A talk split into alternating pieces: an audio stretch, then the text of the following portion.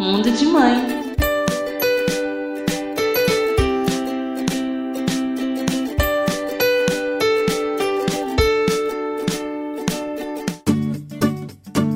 Como já sabemos, a cor também é uma forma de comunicação e traz muita influência nos aspectos comportamentais do ser humano. São perceptíveis aos bebês, transmitindo estímulos positivos e negativos, a depender do que está sendo exposto aos pequenos. Por isso, vamos aqui conhecer um pouco mais sobre cada cor, para que algumas dúvidas sejam esclarecidas na hora da escolha das cores. O branco bem conhecida como cor neutra e presente em quase 100% dos quartos. É uma cor pura, limpa e silenciosa. Transmite calma, harmonia e paz. Sua tonalidade neutra permite combinação com outras cores, podendo de forma harmoniosa amenizar os estímulos causados por outras tonalidades.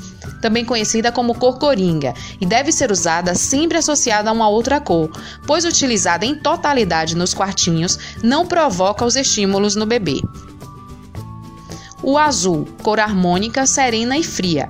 Em tons claros, transmite tranquilidade, introspecção e calma. Em tons escuros, pode causar sentimentos opostos. Seu uso em excesso pode acarretar sentimentos tristes. Deve ser equilibrado com cores que neutralize sua frieza o verde, conhecida como a cor da esperança, cor da natureza, da harmonia e do equilíbrio. Transmite segurança e possui propriedade harmonizante. É considerado ideal para receber o bebê por estar associado à tranquilidade. O amarelo, cor da energia, da alegria e símbolo da luz cor quente e estimulante, mas que, quando utilizada em seus tons pastéis, ajudam na concentração e criam um ambiente alegre para o bebê. Já quando utilizada em tonalidades fortes, pode causar agitação, ideal neste caso para os espaços recreativos.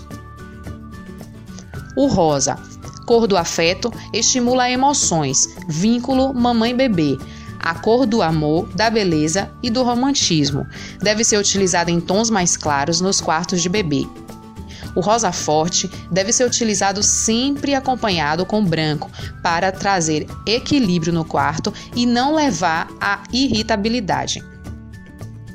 O vermelho deve ser usado com moderação.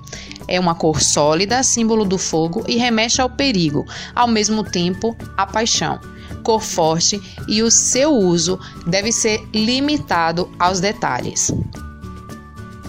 Agora que você já conhece melhor os estímulos e os benefícios de cada cor, pense em que tipo de decoração será escolhida e procure sempre a harmonia entre as tonalidades para que o seu bebê encontre aconchego e tranquilidade nos soninhos e os estímulos necessários para o seu desenvolvimento nessa fase tão importante, sempre sem exageros. Tássia Pinto, arquiteta e light design. De Pequeno Traço Arquitetura Infantil.